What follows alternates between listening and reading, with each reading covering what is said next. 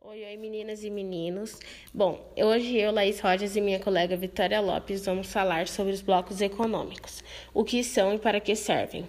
Os blocos econômicos se dão pela união de países que têm interesses mútuos de crescimento econômico e, em alguns casos, se estende também à integração social. Eles servem para facilitar o comércio entre os países membros, adotam redução ou inserção de impostos ou de tarifas alfandegárias e buscam soluções para problemas comerciais em comum. Comércio entre os países constituintes de um bloco econômico aumenta e gera crescimento econômico para os países. Geralmente, esses blocos são formados por países vizinhos ou que possuem afinidades culturais ou comerciais. Esta é a nova tendência mundial, pois cada vez mais o comércio entre os blocos econômicos cresce. Economistas afirmam que ficar de fora de um bloco econômico é viver isolado do mundo comercial. Os principais blocos são NAFTA, Mercosul e União Europeia.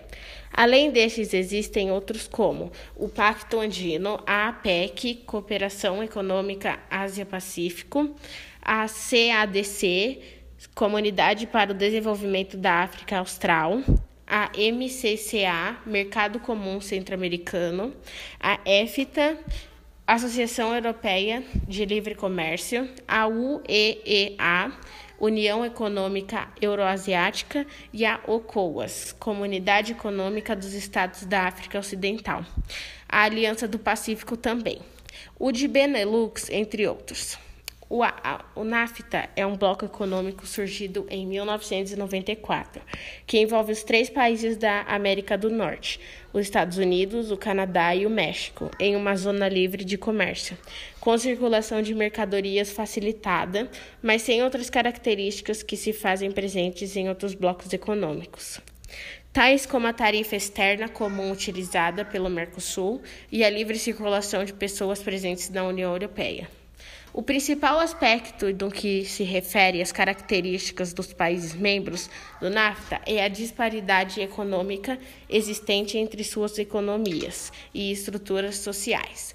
De um lado, temos os Estados Unidos, que é um país altamente desenvolvido, com a maior economia do planeta, o maior arsenal militar e a maior força política, o Canadá, que ainda se apresenta como um país desenvolvido, e o México, considerado como emergente.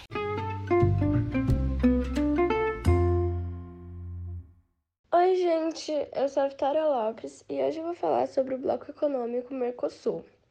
O Mercosul foi formado em 1991, com o Tratado de Assunção. Inicialmente era formado pelos países Brasil, Argentina, Uruguai e Paraguai. No ano de 1996, a Bolívia e o Chile tornaram-se membros associados, que se diferem dos membros efetivos pelo grau de integração no bloco e pela não adoção integral da tarifa externa comum, característica que torna o Mercosul uma união aduaneira.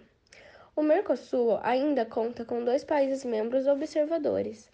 O membro observador é aquele que apenas participa das reuniões do bloco, sem poder de participação ou voto. E os membros efetivos do Mercosul foi a Argentina, o Brasil, Paraguai, Uruguai e Venezuela.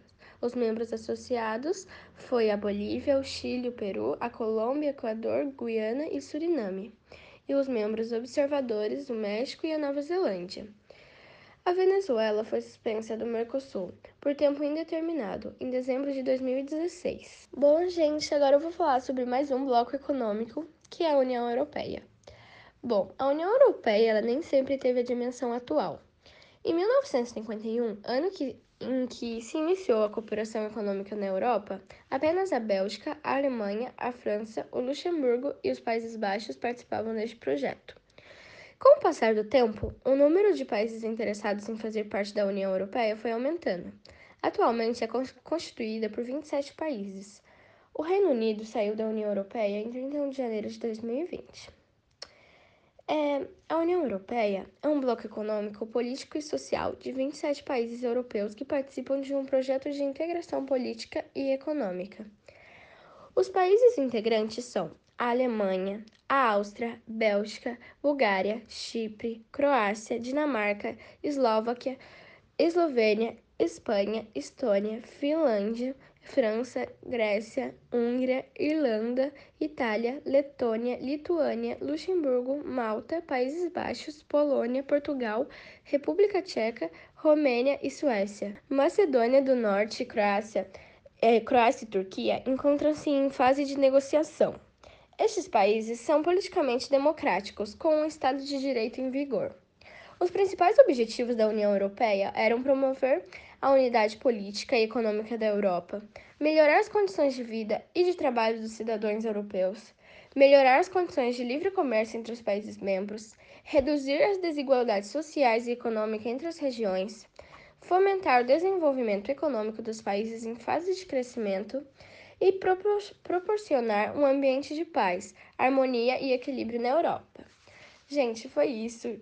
É, provavelmente eu errei alguma coisa é, falando muito rápido, perdão. E foi isso. Beijo, beijo.